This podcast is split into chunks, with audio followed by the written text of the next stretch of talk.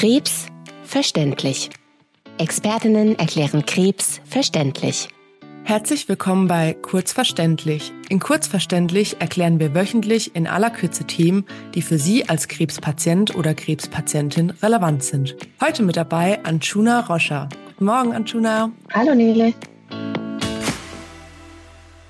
Anchuna, du bist ja beruflich jetzt seit über 15 Jahren schon als Physiotherapeutin aktiv, zudem noch als Krebsnachsorgecoach. Darüber haben wir schon in anderen Folgen gesprochen und heute wollen wir ein ganz bestimmtes Thema aufgreifen.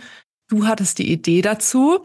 Und zwar, wie finde ich eigentlich einen guten Physiotherapeuten oder eine gute Physiotherapeutin? Und meine Frage ist direkt, welche Beweggründe stecken da dahinter, dass das ein Folgenthema ist? Welche Erfahrungen hast du da gemacht? Also tatsächlich am allermeisten, glaube ich, als Krebspatientin. Also natürlich im Berufsleben äh, vielleicht auch so ein bisschen, aber ich habe wirklich als Krebspatientin habe ich das sehr deutlich gespürt, als ich nach einer Lymphdrainage gesucht habe. Und Lymphdrainage ist eigentlich ähm, ein relativ simples Thema. Das ist eine mhm. ganz sanfte Massagetechnik. Und ich hätte jetzt gedacht, dass das einfach alle gleich beherrschen. Aber ich habe äh, 36 Lymphknoten entfernt bekommen und hatte sehr starke Schwellungen in den Beinen und im Bauchraum und habe einfach sogar Schmerzen gehabt in den Beinen. So stark war dieser Spannungsgefühl. Und ähm, die ersten zwei Therapeuten, die ich mir gesucht hatte, die haben das nicht ernst genug genommen, die Behandlung an sich mhm. nicht ernst genug genommen, das, ähm, weil es einfach so eine ich sag mal, etwas langweilige Behandlung als Therapeut mhm. vielleicht ist. Aber wenn dann mit zwei Fingern behandelt wurde und hauptsächlich gequatscht und mir es danach einfach nicht besser ging, da habe ich gedacht, das, das ist unglaublich unbefriedigend. Und ich bin dann von einem zum anderen marschiert und beim dritten habe ich dann gedacht, so, jetzt ist jemand da, äh, der wirklich motiviert ist, der ähm, merkt, dass das Thema ernst genommen werden muss und ähm, auch wenn es eine langweilige Behandlung ist, ist es einfach super wichtig für den Patienten, dass da wirklich Besserung passiert. Und genau, und das war mein Beweggrund, warum ich diese Folge machen wollte, weil es gibt so ein paar Faktoren, auf die man achten kann, weil viele wissen vielleicht auch nicht, dass es Unterschiede gibt. Man Wie erkenne ich denn diese Unterschiede? Also es gibt ein paar Faktoren. Also einer ist natürlich das ganz klassische erstmal Qualifikation. Jeder Physiotherapeut muss ein Staatsexamen haben, aber Fortbildungen ähm, gibt es ganz viele, die man danach erst macht. Also nach der Grundausbildung kann man sich spezialisieren auf einen bestimmten Bereich und dann gibt es kleinere und größere Fortbildungen. Eine große ist zum Beispiel die manuelle Therapie. Das sind nochmal zwei Jahre, die nach der Grundausbildung stattfinden. Eine ja. Frage habe ich, weil ich rufe ja jetzt als Patientin, würde ich jetzt nicht anrufen und sagen, hallo, ich brauche einen Termin für eine Physiotherapie. Welche Grundausbildung haben Sie und welche Zusatzausbildung und Weiterbildung? Man will ja irgendwie auch nicht ja. ähm, unhöflich sein. Wie könnte ich denn diese Frage so ein bisschen verpacken, ohne dass ich da mein Gegenüber mit angreife? Also soll ich dann einfach ganz offen sagen, es ist so, ich wurde operiert, mir wurden Lymphknoten ähm, entfernt. Mhm. Haben Sie in dem Feld Erfahrung oder soll ich mich da nochmal weiterhin irgendwo umschauen? Wenn ja, haben Sie eine Empfehlung für mich? Genau, also die Grundausbildung ist tatsächlich bei allen gleich, die muss man sowieso nicht abfragen, aber man kann zum Beispiel über das Internet könnte man gucken, ob jemand Fortbildung gemacht hat oder nicht. Das steht ganz oft auf den Webseiten tatsächlich drauf.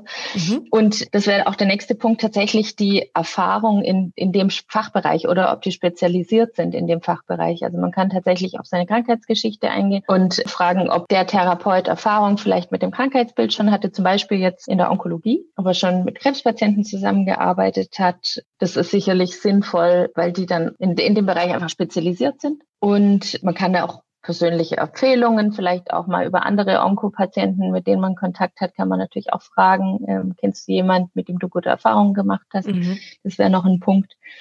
Und dann in der Behandlung, also das würde ich dann tatsächlich, wenn man erstmal jemand hat, wo man auf, auf dem Blatt das gut ausschaut, dann würde ich erstmal gucken, in der Behandlung fühle ich mich wohl. Also gar nicht so arg ja. in die Konfrontation gehen, sondern man kann ja, sondern es gibt ja auch da wieder mehrere Faktoren. Das eine ist zum Beispiel die Kommunikation. Redet der Therapeut so mit mir, dass ich den Fachjargon verstehe?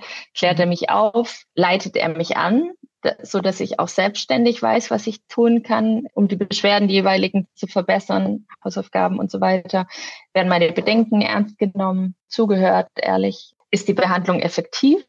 Habe ich das Gefühl, mir geht's besser danach? ist er motiviert, die Behandlung ja, ja. so zu machen, dass ich mich wohlfühle und das Gefühl habe, dass er ja es nicht um Probleme wälzen von seinem Privatleben geht oder so, mhm. sondern wirklich äh, ist, ist das der Fokus auf der Behandlung. Und ein ganz wichtiger Faktor ist, ist eine Anamnese am Anfang, meiner mhm. Meinung nach. Und zwar ähm, der Befund, das ist beim ersten Termin, muss abgefragt werden, was ist wirklich passiert, was sind die Beschwerden. Auch eine körperliche Untersuchung ist da wichtig. Und wenn man so ein paar Faktoren dann eben hat und merkt, okay, das scheint in die richtige Richtung zu gehen, dann kann man das ja erstmal so stehen lassen. Und äh, was ich jetzt gemacht habe, ich bin bei den ersten Behandlungen, wo ich einfach gemerkt habe, da bin ich nicht zufrieden, dann habe ich diese erste Sechserrunde äh, gemacht gehabt und bin dann mit der zweiten Runde, weil ich weiß, dass die Lymphdrainage über ein Jahr zum Beispiel bei mir ging. Hier für das zweite Rezept bin ich dann ähm, aber woanders hingegangen. Okay, das wäre jetzt meine Frage gewesen. Kann ich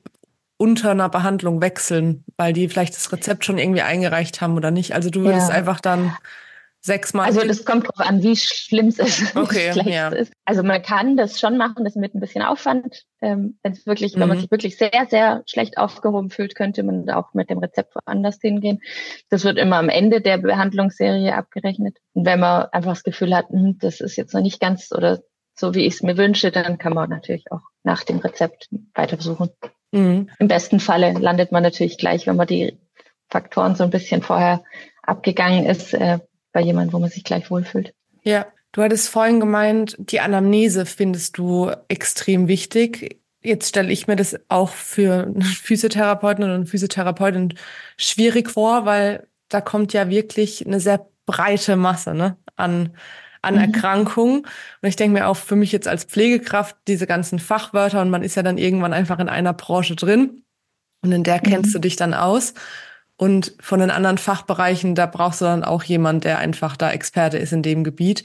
Gibt es denn Physiopraxen, die nur onkologische Patientinnen behandeln und Patienten? Sehr, sehr wenig. Okay. Ähm, also ich habe mich ja in dem Bereich jetzt nochmal spezialisiert, aber mhm. tatsächlich mhm. auf meiner Suche gibt es wenige, die nur auf Onkologie spezialisiert sind. Es gibt aber viele, die mit Onkopatienten zusätzlich arbeiten. Mhm. Also die sind dann zum Beispiel auf Orthopädie und Onkologie spezialisiert oder haben noch Neuro und Onko mit drin oder so, das schon. Oder es gibt einzelne ähm, Therapeuten in einem größeren Team, die Fortbildungen in dem Bereich gemacht haben und sich da spezialisiert haben.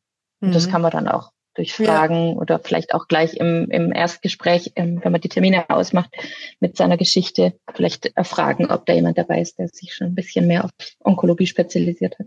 Mhm. Schade, dass es da nicht so eine Suchmaschine gibt, wie für, ja. ähm, dass man genau rausfiltern kann, wer damit Erfahrung hat im Umkreis von zehn Kilometern oder sowas. Das gibt es tatsächlich. Ich glaube, es heißt Onkoaktiv. Das müsste ich nochmal nachschauen. Ah, cool. Allerdings haben sich da noch so wenige registriert, dass man da fast, also dass man auf ganz wenige stößt. Ich habe da auch schon mal gesucht gehabt, was es denn so gibt. Okay. Aber ähm, ich, wir können das gern verlinken. Vielleicht. Ja, wenn, wenn selbst wir das nicht wissen als Pflegekräfte. Ja, genau. wir sind ja im Endeffekt die, die es weiterempfehlen sollten, ne? dann äh, ist es ja, schwierig, dass so eine Plattform wachsen kann. Genau, weil halt auch die Therapeuten sich da teilweise gar nicht registrieren, weil sie es nicht wissen. Und mhm. ähm, ja. Wäre schön, wenn es bekannter wird, weil es eine gute Geschichte ist, auf jeden Fall. Hoffentlich können wir mit unserer Folge da heute dazu beitragen. Sehr gut, ja. Ich würde sagen, dann war es zu dem Thema, wie finde ich einen guten Physiotherapeut, wie finde ich eine gute Physiotherapeutin. Wir verabschieden uns und wünschen allen Zuhörern noch eine schöne Woche. Tschüss, Anjuna. Tschüss.